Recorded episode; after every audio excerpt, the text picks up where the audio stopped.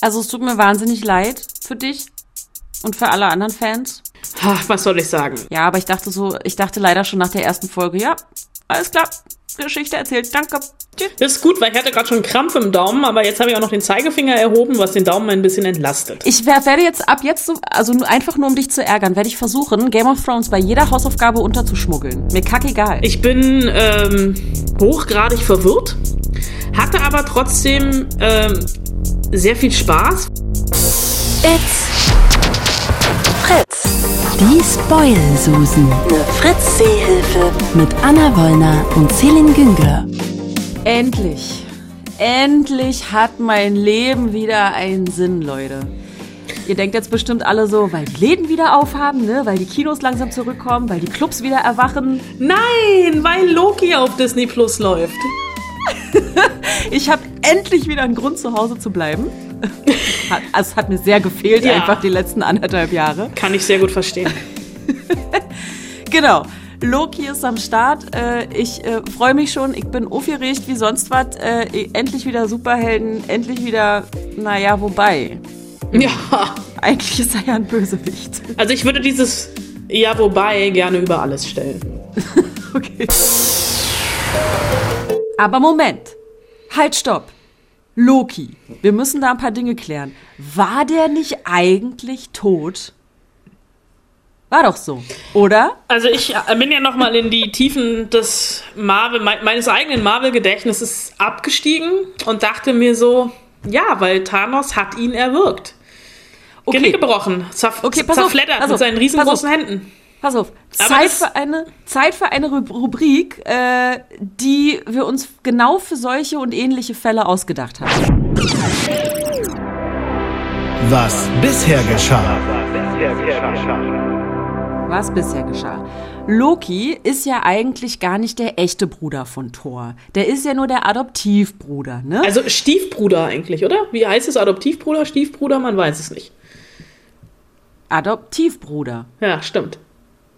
Er wurde von Odin, dem Chef der Asen, äh, nach einer Schlacht mit den Eisriesen mit nach Asgard genommen. Ähm, heißt, Loki ist eigentlich gar kein Ase, sondern ein Eisriese. So. Thor wird, nachdem er sich da in Asgard so ein bisschen großkotzig verhalten hat, auf die Erde verbannt und Loki übernimmt seinen Platz an der Seite seines Vaters, Adoptivvaters, Odin. Der erfährt dann durch Zufall, also Loki erfährt durch Zufall, dass er eigentlich ein Eisriese ist. Darüber ist er halt so sauer und so angepisst, dass er beschließt, Asgard zu unterwerfen. Dann kommt es zu einem ersten Kampf zwischen Loki und Thor und Loki stürzt dabei in seinen ersten Tod. Du zählst mit. Tod Nummer eins. Eins. Ich habe ein, äh, ich habe hier richtig äh, Hand oben, ne Daumen. Sieht man im Podcast nicht, aber kannst mir glauben. Im Film Avengers stellt sich dann raus, dass Loki seinen Sturz überlebt hat und auf Thanos traf. Von dem bekam er dann so einen Infinity-Stein, den Mindstone, und damit äh, sollte er dann einen weiteren Stein besorgen, weil Thanos wollte ja alle Steine haben. Mit diesem Infinity-Stein will er jetzt auch noch die Erde unterwerfen, wird aber von den Avengers besiegt. Also, naja, Hulk haut Loki im Prinzip so lange aufs Maul, bis der außer Gefecht gesetzt ist. So, ja. Loki wird von Odin dann äh, für seine Verbrechen auf der Erde in Asgard eingesperrt und hat jetzt auch noch den Thanos gegen sich, weil er ja verkackt hat, die Steine zu besorgen. Ne? Okay. Ähm, dann bei einem Angriff der Dunkelelfen auf Asgard müssen sich aber Thor und Loki verbünden, können sich aber natürlich nicht vertrauen, weil, naja, Loki hat einfach ganz schön viel Scheiße gebaut. Beim Entscheidungskampf aber opfert sich Loki, um Thor zu retten und stirbt zum zweiten Mal. Das ist gut, weil ich hatte gerade schon einen Krampf im Daumen, aber jetzt habe ich auch noch den Zeigefinger erhoben, was den Daumen ein bisschen entlastet. Zum Ende des Films stellt sich aber heraus, Loki hat seinen eigenen Tod wieder nur gefaked und sitzt getarnt als Odin auf dem Thron von Asgard. Und Odin hat er auf die Erde verbannt. So Altersheimmäßig, abgeschoben ins Heim. Dann in Thor Ragnarök wird Asgard von Odins erstgeborener Tochter Hela zerstört. Kate Blanchett. Richtig. Und die Überlebenden von Asgard, die überlebenden Asen, die müssen dann auf so einem riesigen Raumschiff fliehen. So, Hela wird im Endkampf dann von den beiden Brüdern, also von Thor und Loki, besiegt und alles scheint erstmal gut. Und dann treffen sie am Anfang von Infinity War aber auf Thanos. Und der wiederum bricht Loki ziemlich am Anfang des Films deutlich hörbar, muss man sagen, das Genick. Tod Nummer drei. Das ist das, was bisher geschah. So, und jetzt die Frage an dich, Frau Wollner. Wie kann es sein, dass es von Loki jetzt eine Serie gibt, nach dem quasi dritten, man muss eigentlich sagen, endgültigen Tod? Ja. Das ist eine gute Frage, die ich mir auch gestellt habe. Und die Marvel relativ plump und relativ billig löst. Sie haben mit dem Tesseract die Realität zerbrochen. Sie müssen uns helfen, sie wieder zu kitten. Warum ich? Ich brauche Ihre einzigartige Loki-Perspektive. Bekomme ich eine Waffe? Nein. Ja, eine Waffe bekommt er auch nicht, wobei ich an dieser Stelle des O-Tons tatsächlich immer höre, bekomme ich eine Waffel, was ich auch sehr, sehr passend fände, weil äh, Loki hat ja auch an eben selbiger etwas kleben, also der hat ja ein bisschen einen an der Waffel und Marvel hat hier, um ehrlich zu sein, auch ein bisschen einen an der Waffel, weil die nehmen den billigsten aller Trickse und ähm, machen eine, eine neue Zeitebene auf. Also So wie bei quasi. Star Trek. Ja, äh, es gibt ähm, äh, ein alternatives Raumzeitgefüge, weil, ja, also wir erinnern uns an diese Szene im, im, im Fahrstuhl, wo Loki ähm, äh, den, den, den Infinity-Stein bekommt, ja. Ja. Und da gibt's einen Sprung hin. Also Loki in der Serie ist der böse Loki vom 2012er Film und reist durch die Zeit. Bringt aber bei seinen Zeitreisen äh, die, oh Gott, warte, ich habe es mir extra aufgeschrieben, weil sie so kompliziert heißen, die ähm, mysteriösen Time, also die mysteriöse Time Variance Agency äh, auf macht auf äh, Hüter der Zeit quasi, ja. Ja. Und die sind ein bisschen pisst, dass Loki äh, alles durcheinander bringt. Moment. Weil er halt in, in dem Moment, in dem er durch die Zeit reist, verändert, also äh, verändert er halt die Vergangenheit und das hat natürlich auch Auswirkungen auf die Gegenwart. Schon klar. Und, ne, und es sind aber, es ist quasi ein, Multi, ein Multiverse. ja, also ja, ja, ja, ja. uns- Aber wer sind ja? die Hüter der Zeit? Das ist nicht Doctor Strange, oder? Das ist nicht Doctor Strange. Okay. Das ist so, das ist eine relativ äh, be- behördliches, ein behördliches Ministerium, in dem sehr viel gestempelt wird. Äh, und äh, da gibt's unter anderem äh, Möbius M. Möbius, der von Owen Wilson gespielt wird. Und die setzen äh, Loki ein Ultimatum. Die sagen, so Junge, ne? Entweder ähm, reist du durch die Zeit und machst deine Fehltritte rückgängig, oder aber wir zerstören dich. Und es ist relativ schnell klar, was er macht und reist deswegen durch die Zeit. Also die, ich habe zwei, die ersten beiden Folgen gesehen. Ich bin ähm, hochgradig verwirrt, hatte aber trotzdem ähm, sehr viel Spaß, weil Tom Hiddleston sich einfach selbst feiert beim Spielen. Das hat schon, also das, Loki hat ja, das hat schon was von Shakespeare, ne, wie der da steht und auch so von den Dialogen her. Und ähm, auch so im Zusammenspiel mit Owen Wilson, der diesen Möbius spielt, das ist schon fast ein, ein, ein Buddy-Zeitreise-Film, beziehungsweise eine Buddy-Zeitreise-Serie, anders als Falcon and the Winter Soldier. Da ging es ja auch um die Chemie zwischen ähm, äh, hier Dingsbums, äh, dem Falcon und dem Winter Soldier. Und äh, hier, äh, ähm, sagen wir es mal so, die zweite Folge endet mit einem Cliffhanger, den ich bei der Erstsichtung noch nicht ganz zu deuten vermag. Ich würde das da tatsächlich noch mal gucken wollen. Es gibt jetzt erste Gerüchte, also beziehungsweise zum Zeitpunkt der Aufzeichnung dieses Podcasts gibt es die ersten Gerüchte, dass äh, Loki ja äh, genderfluid ist äh, also nicht nur männlich definiert. Und äh, es könnte unter Umständen sein, dass er sich selbst gegenübersteht. Ja, ist jetzt sehr nebulös, weil ich hab's ja noch nicht gesehen und Ist sehr nebulös. Ahnung. Und es ist aber, also. Bisher macht das alles noch keinen Sinn. Ja?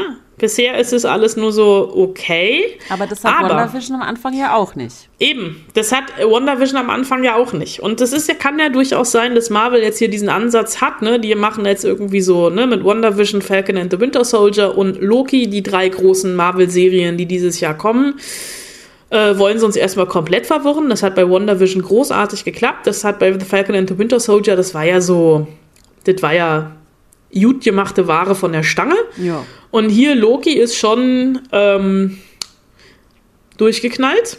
Aber das, aber was anderes habe ich auch nicht erwartet, weil Loki ist ja auch der Gott des Schabernacks. Und Schabernack wird hier sehr, sehr viel getrieben. Und die haben sich so von den Production Values und sowas, also das sieht auch schon geil aus, ne? Aber du musst halt bei diesem Zeitreiseding mitgehen. Ähm, und wenn du halt von vornherein sagst, Zeitreisen machen halt keinen Sinn, dann hast du hier ein Problem. Naja, würde ich so von vornherein nicht sagen. Ich liebe alle Zeitreisenfolgen bei Star Trek zum Beispiel und ich finde der Zeitreisen total super und Butterfly-Effekt und so weiter und so fort. Ähm, aber man muss halt gucken, wie sich halt dieses Paralleluniversum, ob das dann halt eben Sinn macht. Aber Es- ich freue mich drauf. Ich finde es halt ein bisschen, also es ist halt so der billigste aller Tricks, ne? Mit so einem Paralleluniversum, das dann halt wieder, ne? Also, Noch, ja, noch billiger wäre, er hat alles nur geträumt. Das stimmt. Das wäre das der, dann ist es der zweitbilligste Trick mit dem Zeitreisen.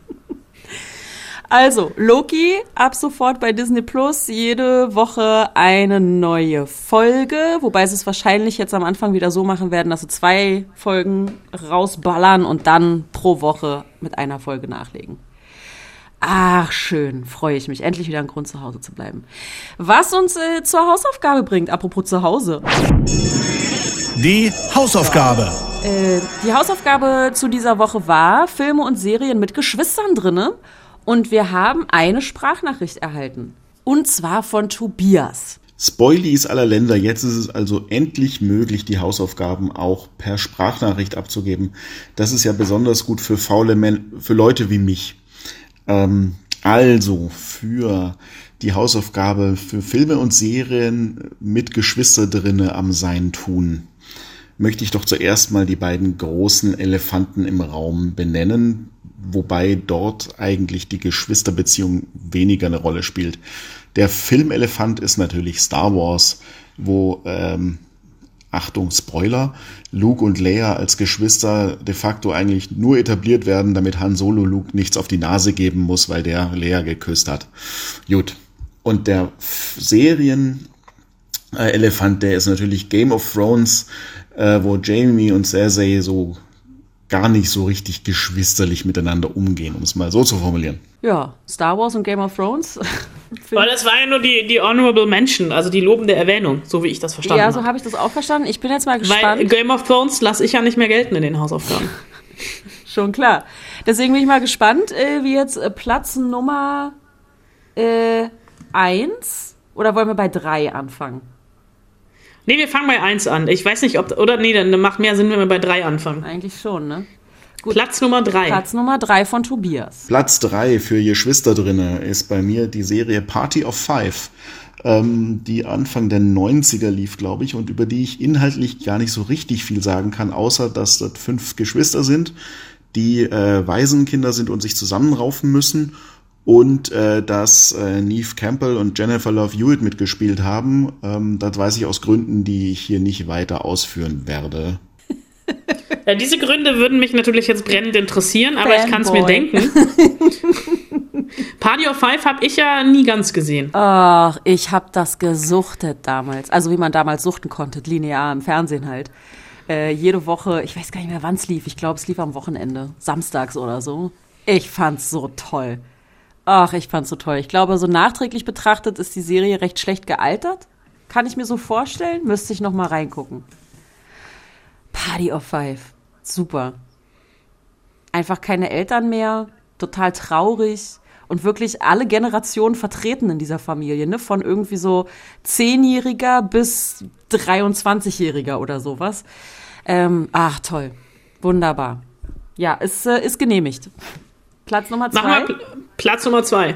Platz zwei belegt bei mir das Geschwisterpaar Sam und Dean Winchester, bei denen es, glaube ich, nicht übertrieben ist zu sagen, dass sie durch dick und dünn gehen. Das war ja sehr kurz. Ist übrigens die Serie Supernatural. Danke für die Aufklärung. Ich habe überlegen müssen. Ja. Tobias hat eigentlich meine Hausaufgabe schon fast komplett vorweggenommen. Okay, hören wir mal Ja. Platz 1. Platz 1 belegt bei mir der Film äh, Lemony Snickets, A Series of Unfortunate Events, ähm, wo es um drei findige Geschwister geht, die bei ihrem Onkel Count Olaf einziehen müssen. Und äh, ja, toller Film und obwohl Jude Law mitspielt, den ich nicht leiden kann, weil Jude Law, aber er als Erzählstimme absolut fantastisch. Toller Film. Warum kann man denn Jude Law nicht leiden?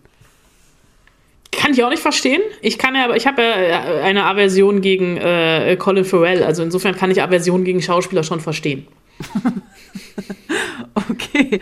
Ey, vielen Dank, Tobias. Ähm, das war, war wirklich eine schöne Hausaufgabe. Alles genehmigt. Alles dabei. Wunderbar. Soll ich da mal weitermachen? Weil ist ja jetzt relativ easy, ne? Mach du mal weiter. Also das ergänze doch einfach. Naja, also bei Game of Thrones würde ich tatsächlich noch äh, äh, was ergänzen. Äh, Nee. Es geht doch. Ist Nee, nicht, nein, nein, nein. Ich wer- werde jetzt ab jetzt, so, also einfach nur um dich zu ärgern, werde ich versuchen, Game of Thrones bei jeder Hausaufgabe unterzuschmuggeln. Mir kackegal. ich hab's befürchtet. Einfach nur aus Prinzip. Also, ja klar, Tobias hat sich jetzt hier sehr auf äh, Jamie und Cersei Lannister äh, bezogen und versteift. Aber wenn man mal ganz ehrlich ist, dann jetzt in der ganzen Serie ja eigentlich nur um Familien. Und da gibt's ja auch noch das Haus Stark und das sind ja auch gefühlte 20 Geschwister. Gut. Ähm, meine zweite Serie ist äh, Supernatural. Wie schon erwähnt, Sam und Dean äh, wollen die Welt vom Bösen befreien und ähm, es läuft. Aktuell ist die, die letzte Staffel auf Sky zu sehen. Ich habe noch nicht zu Ende geguckt, ich habe es noch nicht durch. Aber ich glaube, es wird ein sehr, sehr, sehr emotionales Ende. Ich glaube, ich werde weinen, wenn es vorbei ist. Ich bringe dir Taschentücher vorbei. Und ähm, meine nächste Serie ist, äh, habe ich ja auch schon ein paar Mal erwähnt, Hellstrom. Tatsächlich. Du kannst nicht in jeder Hausaufgabe Game of Thrones und Hellstrom nennen. Das ist, das gilt nicht. Nee, bei Hellstrom funktioniert das nicht, bei Game of Thrones schon. Ähm, bei Hellstrom, Bruder und Schwester äh, sind Kinder des Satans und versuchen die Welt von bösen Dämonen zu befreien. Durch Exorzismus. Ich habe das in der Uni mal gemacht. Ich habe zweimal die gleiche Hausarbeit abgegeben. Einmal im Grundstudium und einmal im Hauptstudium und hatte beide Mal in der 1-0. Nur den Titel sowas- geändert. Hat sowas ähnliches nicht auch Frau Giffey versucht? Nein, komm. Ähm, gut. Ja, Anna, aber sorry. Also Game of Thrones nur aus Prinzip jetzt. Ab Ja. sofort. Äh, bin ich gespannt, wie du es nächste Woche unterbringst. Ich auch. Ich, Wenn es fehlt, werde ich ähm, enttäuscht sein. Ja, okay. Aber äh, kommen wir zu meiner Hausaufgabe. Ich hab, bin jetzt gerade von Party of Five, habe ich nochmal umgeschwenkt und habe mich inspirieren lassen von einer ähm, Serie, die meine frühe Jugend geprägt hat. Und da bin ich auf die bibeltreue Serie Eine himmlische Familie gekommen. mit den Camdens, äh, die, glaube ich, heute nur noch auf Bibel TV lau läuft, weil es eine sehr religiöse Familie ist, äh, in der ähm, sehr christlich fundamentale Werte vermittelt werden. Immerhin das Vater Spuk- ist halt Pfarrer. ja, aber somit, also, ja, egal. Äh, äh, die einzige, die es so richtig geschafft hat, ist, glaube ich, Jessica Biel. Ja. Äh, Der Rest ist Immer mal wieder irgendwo. immer mal so wieder irgendwo. Aber ähm, ja, tatsächlich, ich glaube, ich kenne auch jede Folge. Äh, und die hatten doch dann noch irgendwo noch so Zwillinge, ne? Die haben sich auch vermehrt wie, wie sonst was. Egal. Naja, klar, Äh, weil Verhütung und Abtreibung haben ist sie ja, ist ja nicht. Eben. Äh, dann habe ich natürlich noch die Weasley-Zwillinge aus den Harry Potter-Filmen. Na klar. Ähm, und habe noch äh, eine Serie, die du, glaube ich, auch gesehen hast. Bloodline, eine äh, Netflix-Serie mit Ben Mendelssohn und ähm, Kylie Chandler über drei Geschwister in, äh, in, in Florida, da so in den Sümpfen. Auf den Keys. Genau, auf den Keys. Die Ja. nach dem Tod, ich glaube, nach dem Tod der Eltern zurückkommen und da Ja. das, das, die ein oder andere Leiche im Moor liegen haben. Im Sumpf. Ja, weil Keller baut man in Florida nicht. Stimmt. zu sumpfig. Da, Ja, da stimmt. sind äh, in Kellern sind immer die Alligatoren. Das stimmt. Aber tatsächlich eine Serie, die ich ziemlich geil fand, als sie damals rauskam und in der ich Ben Mendelssohn so ein bisschen entdeckt habe. Ja. Ja. Und ganz schön, also so vom, vom Look her ganz schön düster für Florida. Eigentlich scheint da immer die Sonne, aber irgendwie liegt da immer so ein Grauschleier drauf. So das, Sepia. waren, das waren meine Hausaufgaben. Ja, schön. Äh, ist alles akzeptiert von meiner Seite. Sehr gut. Wenn du meinem Sohn auch nur ein Haar krümmst. Töte ich dich. Willst du deinen Sohn? Dann hol ihn ab. Lupin oder wie der Berliner sagt, Lupin. Zweite Staffel oder zweiter Teil der ersten Staffel, wie auch immer man das nennen möchte, wird äh, ab morgen, dem 11.06. oder ab dem 11.06., je nachdem, wann ihr diesen Podcast hört, auf äh, Netflix laufen. Und Anna und alle anderen Fans können endlich aufatmen, oder? Äh, ja, da höre ich so ein bisschen raus. Äh, hast du's, hast du's nachgeholt? Ich habe mir die erste Folge Okay. angeguckt. Ah, ja, dann. Ach, was soll ich sagen? ja, dann bist du gar nicht gekommen bis zum Ende der fünften Folge und hast quasi äh, das gar nicht dieses Gefühl, was ich hatte, mich quasi um ein, ein Staffelfinale betrogen gefühlt zu haben, weil ich finde es schon auch recht billig, um in der Marvel-Sprache zu bleiben, dass man hier einfach zwei Staffeln gemacht hat und die haben sich damit tatsächlich keinen Gefallen getan, weil äh, die zweite Staffel total an Fahrt verliert und dieses ähm, Gefühl, was ich bei der ersten hatte, dass ich wirklich weiter gucken wollte. Ich habe die erste tatsächlich am Stück geguckt. Äh, ich sollte noch mal kurz, die lief im Januar. Ähm, da geht es um den Meisterdetektiv äh, Arsène Lupin. Eigentlich, oder Lupin. Ähm, wie der Berliner sagen würde. Oder auch die Berlinerin. Äh, oder auch wie mein Musiklehrer früher immer gesagt hat, der Chopin am Bassenplatz in Potsdam. Ähm, der äh, will sich rächen, äh, den, den Tod seines Vaters rächen und Oma C spielt das und das ist so äh, ganz, ganz verspielt, ganz so mit, so mit so vielen Taschenspielertricks äh, wird dann hier Spannung aufgebaut und die fünfte Folge endet mit einem Cliffhanger, sein Sohn ist nämlich verschwunden und das wird dann in der zweiten Staffel oder im zweiten Teil oder wie auch immer zu so einem, in den ersten Folgen, also in Folge 6 und 7, zu so einem Entführungsding. Da jagt man sich dann so ein bisschen durch Frankreich. Und erst in der letzten Folge hatte ich das Gefühl, haben die wieder gemerkt, was sie eigentlich erzählen wollten. Da wird's wieder so, da geht's um großen Betrug äh, bei einer Spendengala, also das große Finale. Und das wird unglaublich viel erklärt, auch wieder mit Rückblicken, also auch wieder mit Zeitsprüngen in die Vergangenheit. Und da merkt man, wie genial das alles aufgebaut ist. Aber zwischendrin war halt echt so bei mir, boah, wo ist die Vorspultaste? Und es tut mir total leid, weil ich die erste Staffel wirklich fulminant fand. Ich habe das so gerne geguckt, ich bin da so dran geblieben. Und hier war das jetzt echt eher so eine Pflichtveranstaltung, das zu Ende zu gucken, als die große Kür. Also es tut mir wahnsinnig leid für dich und für alle anderen Fans. Das glaube ich dir gerade irgendwie nicht so richtig. wirklich. Weil ich dieses Gefühl kenne, man freut sich da wie Bolle drauf, hat dann so einen Cliffhanger der Hölle, Cliffhanger des Todes und dann, äh, also ich kenne dieses Gefühl einfach. Ähm, ja, aber ich dachte so, ich dachte leider schon nach der ersten Folge, ja, alles klar, Geschichte erzählt, danke, tschüss. Aber das bestätigt ja auch mal wieder, ne? Was ich gut finde, findest du scheiße und andersrum. Voll. Also, na, scheiße würde ich jetzt nicht sagen, aber ich hatte kein Interesse weiter zu gucken. Aber das ist ein, wirklich ein guter Gradmesser. Ja. Das äh, finde ich, find ich nicht schlecht. Ich, Also, glaub, ich dachte, deswegen machen wir das hier. ach so. Toll. Äh, also, Lüpeng. Zweite Staffel, zweiter Teil der ersten Staffel. Folge, ab Folge 6. Ähm, ab sofort, nein, ab Freitag auf Netflix. So. Sie habe mich entführt aus meiner Heimat. Dann fünf Monate in Jordanien eingesperrt. Dann auf einer Militärbasis in Afghanistan, wo es übrigens war, als lebt man in einem Klo. Und dann haben sie mich hergebracht, mit Sack über dem Kopf und in Ketten verpackt. Das ist der Mauretanier. Und es geht um ein Thema, über das ich zumindest wirklich lange nichts mehr gehört habe. 9-11 und Guantanamo Bay. Ja, tatsächlich, aber du hast äh, neulich erst, äh, vor einem guten halben Jahr, ganz begeistert einen Film gesehen, der eine ähnliche Thematik hatte, Ach, nämlich ach so. The Report mit Adam Ja, Driver. stimmt.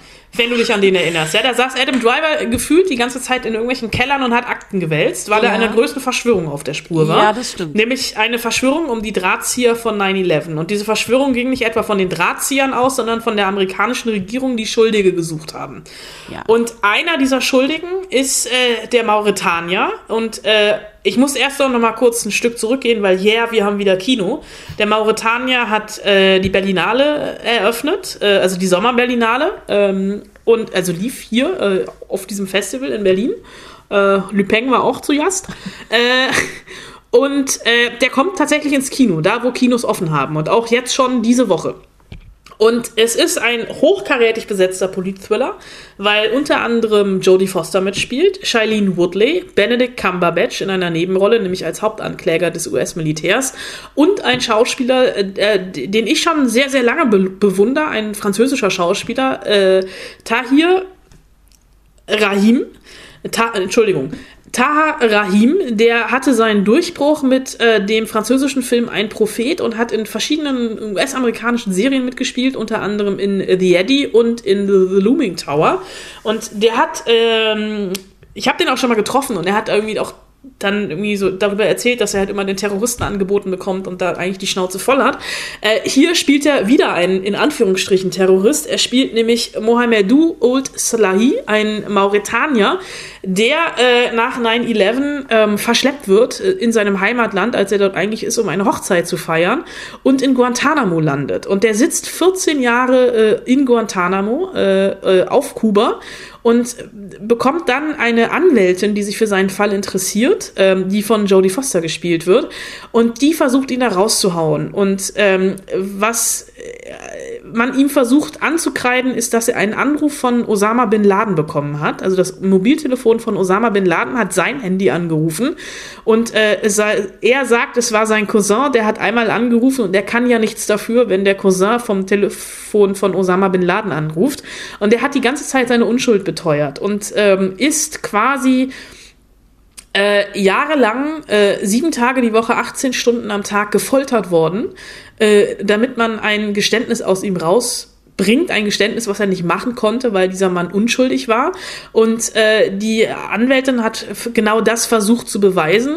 Und selbst der Chefankläger, der ähm, eben von Cumberbatch gespielt wird, ähm, bekommt irgendwann Zweifel daran und merkt, dass äh, die Regierung hier Dinge tut, die sie nicht hätte tun sollen und gerät ins Zweifeln.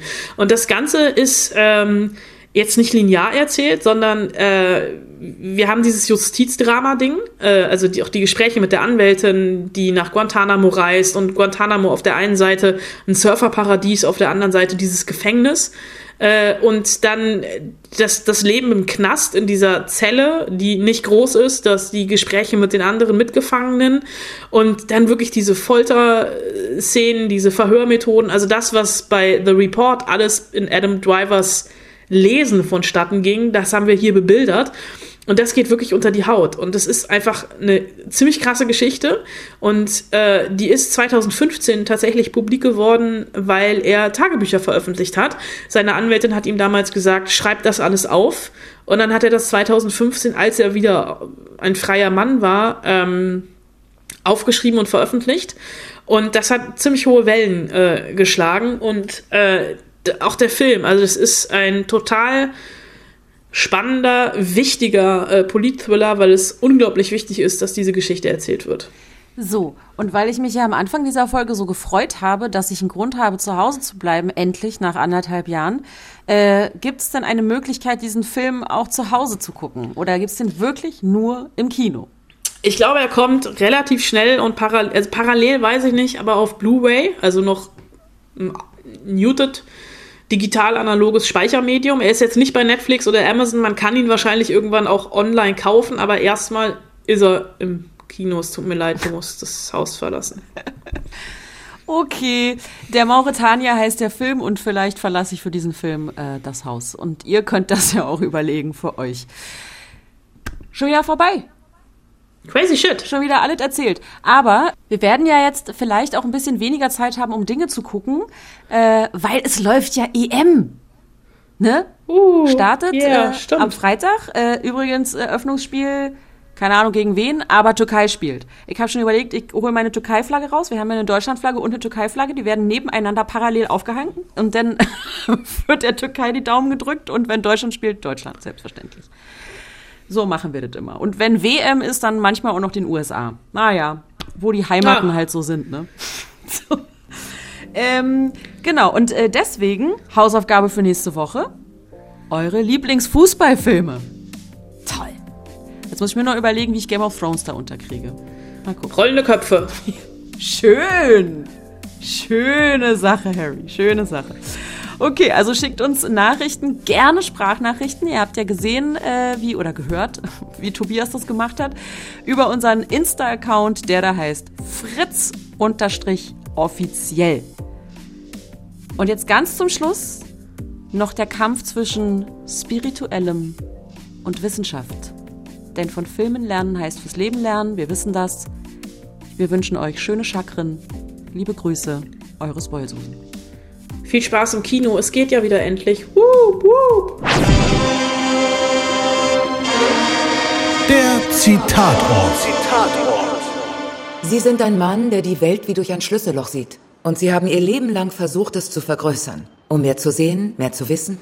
Und jetzt, da Sie hören, dass es vergrößert werden kann, auf Weisen jenseits Ihrer Vorstellung, verwerfen Sie diese Möglichkeit? Nein, ich verwerfe sie, denn ich glaube nicht an Märchen über Chakren und Energien oder die Kraft des Glaubens. So etwas wie einen Geist gibt es nicht. Wir bestehen aus Materie und sonst nichts weiter.